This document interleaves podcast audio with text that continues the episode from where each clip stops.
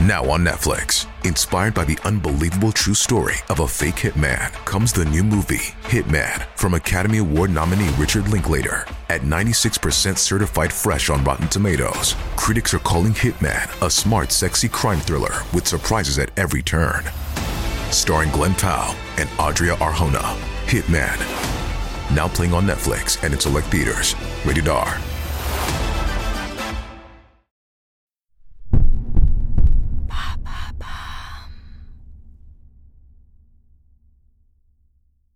L'affaire Fabienne Cabou, l'infanticide de Berck-sur-Mer, épisode 1.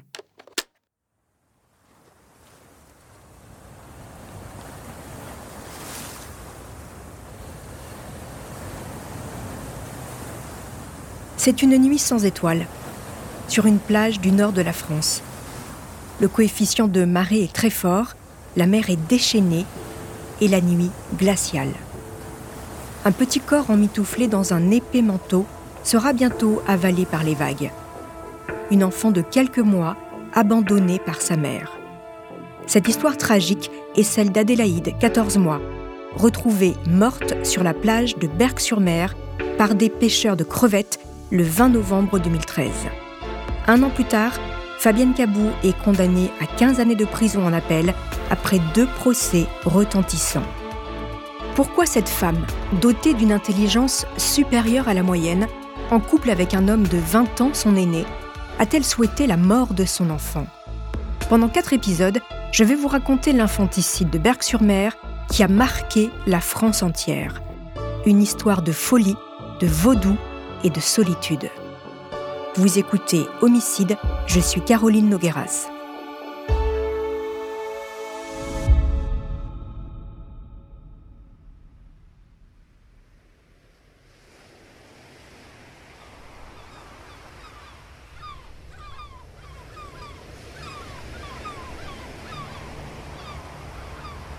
20 novembre 2013, 8 heures du matin.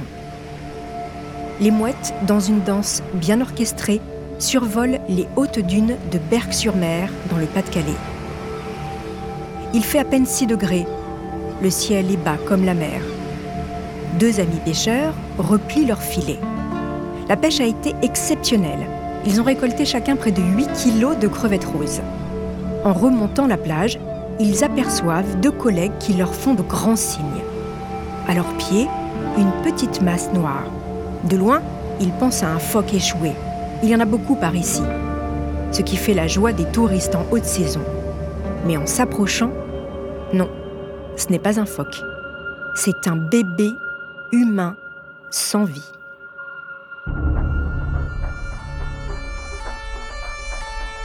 deux policiers du commissariat de Berck, appelés en urgence, arrivent sur la plage, suivis des pompiers.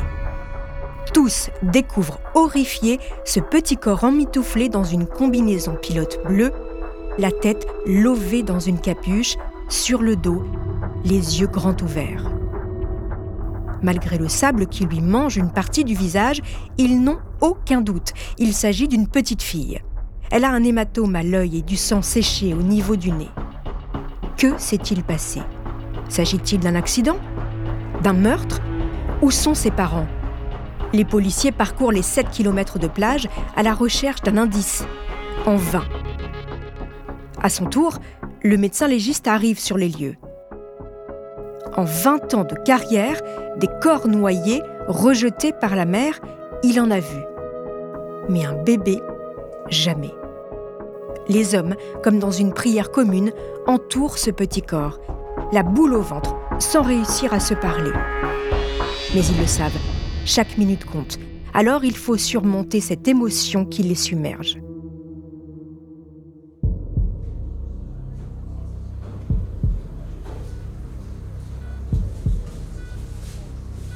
À l'hôpital de Boulogne-sur-Mer, la petite fille est autopsiée. Elle doit avoir entre 12 et 17 mois pèse un peu plus de 9 kilos, mesure 74 cm et a 6 dents. Cette petite n'a pas encore d'identité, mais elle a des chiffres. Concernant les causes de la mort, les constatations sont sans appel. Elle s'est noyée. Son corps n'a pas séjourné longtemps dans l'eau. Elle n'a aucune fracture, aucune lésion, Rien qui pourrait faire penser à de la maltraitance. Ses vêtements sont délicatement étalés sur une table en vue d'être photographiés comme le veut la procédure. Une petite salopette mauve à poids d'une marque célèbre pour enfants, un body à manches longues, des collants chauds et des petits souliers montants en cuir bleu de première marche. Ce bébé était bien traité, certainement de bonne famille. C'est en tous les cas ce que pensent les enquêteurs. Aurait-elle pu tomber d'un ferry faisant la traversée entre la France et l'Angleterre? D'un bateau de plaisance? Un hélicoptère de la Marine nationale survole la zone pour vérifier qu'une embarcation n'a pas chaviré. Rien. Aucun accident de bateau n'a eu lieu ces dernières heures. Et dans la région, personne n'a déclaré la disparition d'un enfant. Et si ce bébé avait volontairement été abandonné sur la plage? La marée montante a avalé toute trace d'indice sur le sable. Les rues qui jouxtent la marina sont inspectées. Abandonnée derrière une haie, une poussette canne repliée est retrouvée par une patrouille. L'affaire vient de prendre une autre tournure. Le procureur décide d'ouvrir une enquête pour meurtre sur mineur de moins de 15 ans. C'est la police judiciaire qui va reprendre l'affaire. La petite station balnéaire est en émoi. Les Berquois ne cachent pas leur inquiétude, d'autant que la mort de la petite fille intervient après une suite de décès suspects sur la même plage. Trois personnes retrouvées mortes sur le sable berquois en l'espace de trois mois. La nouvelle secoue évidemment les Berquois intrigués par les circonstances de ces drames. C'est bizarre quand même, hein. c'est plutôt une, coïncidence que inquiétant. Hein. Qu'une petite fille puisse disparaître sans que personne ne s'inquiète, c'est plutôt inquiétant. Après les accidents, on peut pas, on peut pas tout, tout prévenir, c'est pas possible. C'est pas, c'est pas la réputation de, de Berck est en cause, mais enfin disons, c'est, disons qu'il y a une suite de coïncidences un peu étranges.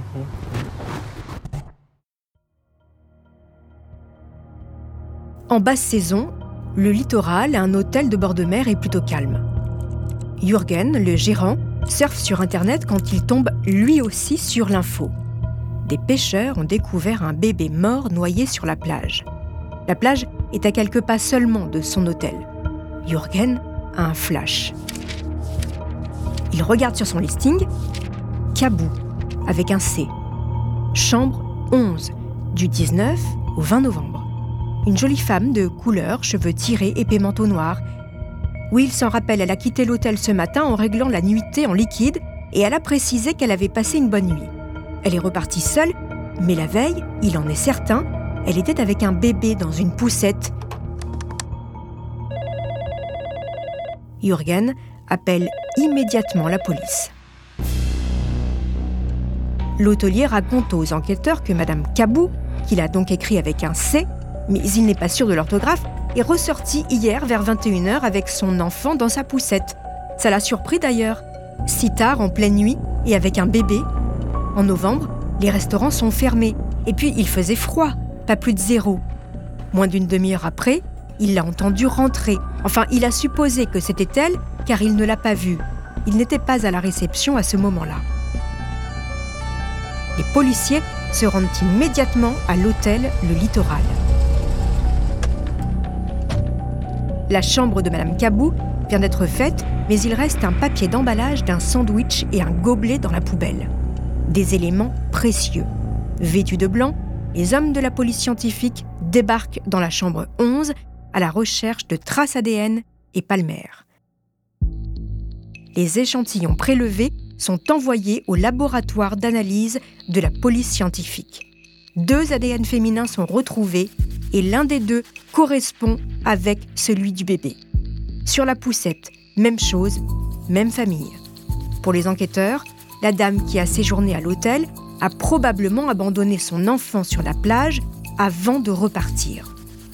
L'ADN de la mère est inconnu. Elle n'est pas répertoriée au fichier des empreintes génétiques.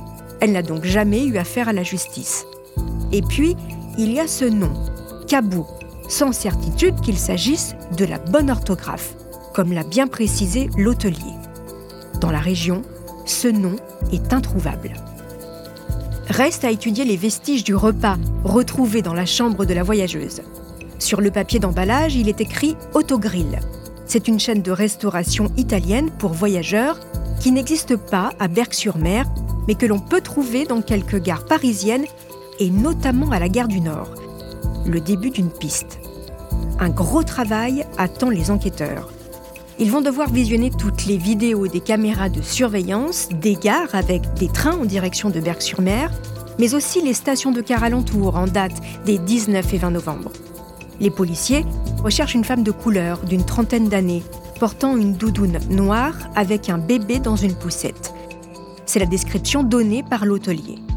Après des heures et des heures de visionnage, les images parlent.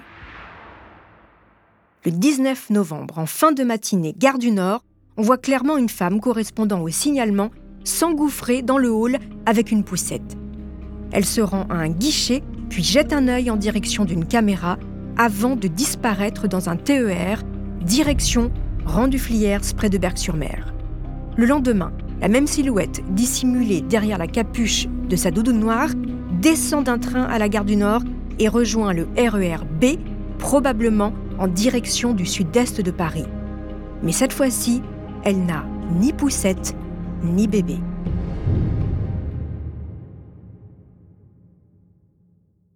Avant de continuer cet épisode, nous voulions vous remercier pour votre fidélité. Si vous voulez continuer de nous soutenir, abonnez-vous à la chaîne Bababam Plus sur Apple Podcast. Cela vous permettra une écoute sans interruption. Ou bien écouter ce message de notre partenaire sans qui ce podcast ne pourrait exister. Ne partez pas, on se retrouve tout de suite après.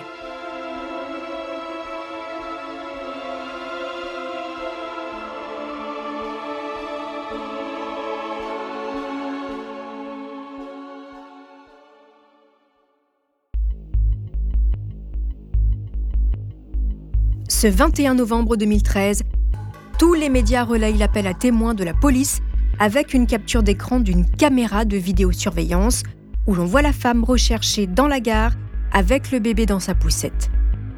Un numéro vert est ajouté. Il n'y a plus qu'à attendre et espérer que des personnes se manifestent.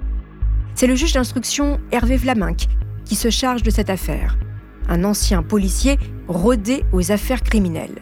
Dans son bureau, les témoins qui ont vu la femme peu de temps avant la mort du bébé défilent et racontent. Une gentille femme. Elle voulait savoir comment se rendre à Berck depuis la Ça gare. se voyait qu'elle aimait son enfant. Elle était détendue. Elle cherchait la plage. Elle cherchait un hôtel pas Elle cher. voulait l'horaire des maris. Mi bout à bout, ces quelques témoignages constituent les pièces du puzzle de cette enquête si particulière. Pendant que le magistrat recueille les témoignages, les enquêteurs étendent leurs recherches au fichier national des étrangers. Et là, un nom apparaît. Kabou. Non pas avec un C, mais avec un K. Fabienne Nadège Kabou, née à Dakar au Sénégal le 14 juin 1977 et domiciliée chez Monsieur Lafont à Saint-Mandé, en région parisienne.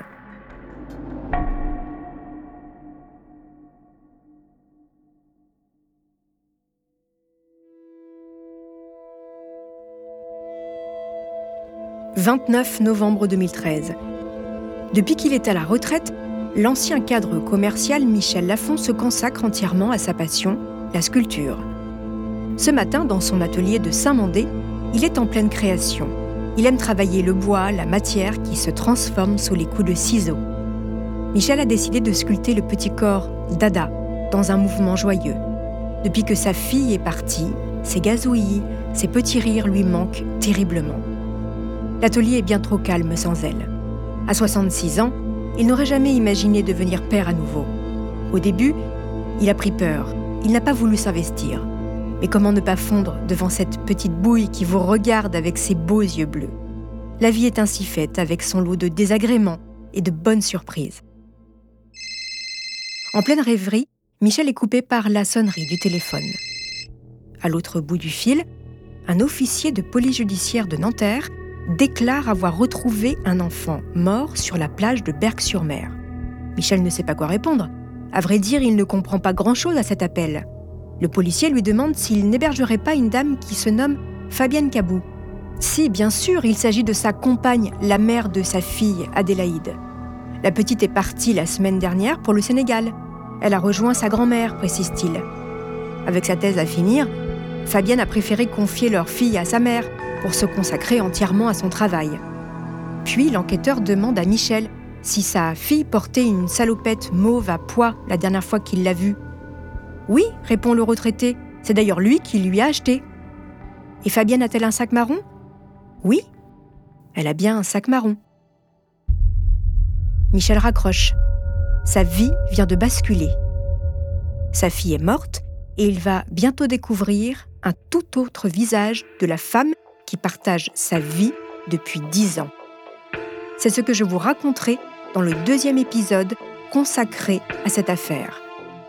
En attendant, chers auditeurs, n'hésitez pas à commenter cet épisode et nous mettre des étoiles sur vos applis de podcast préférés.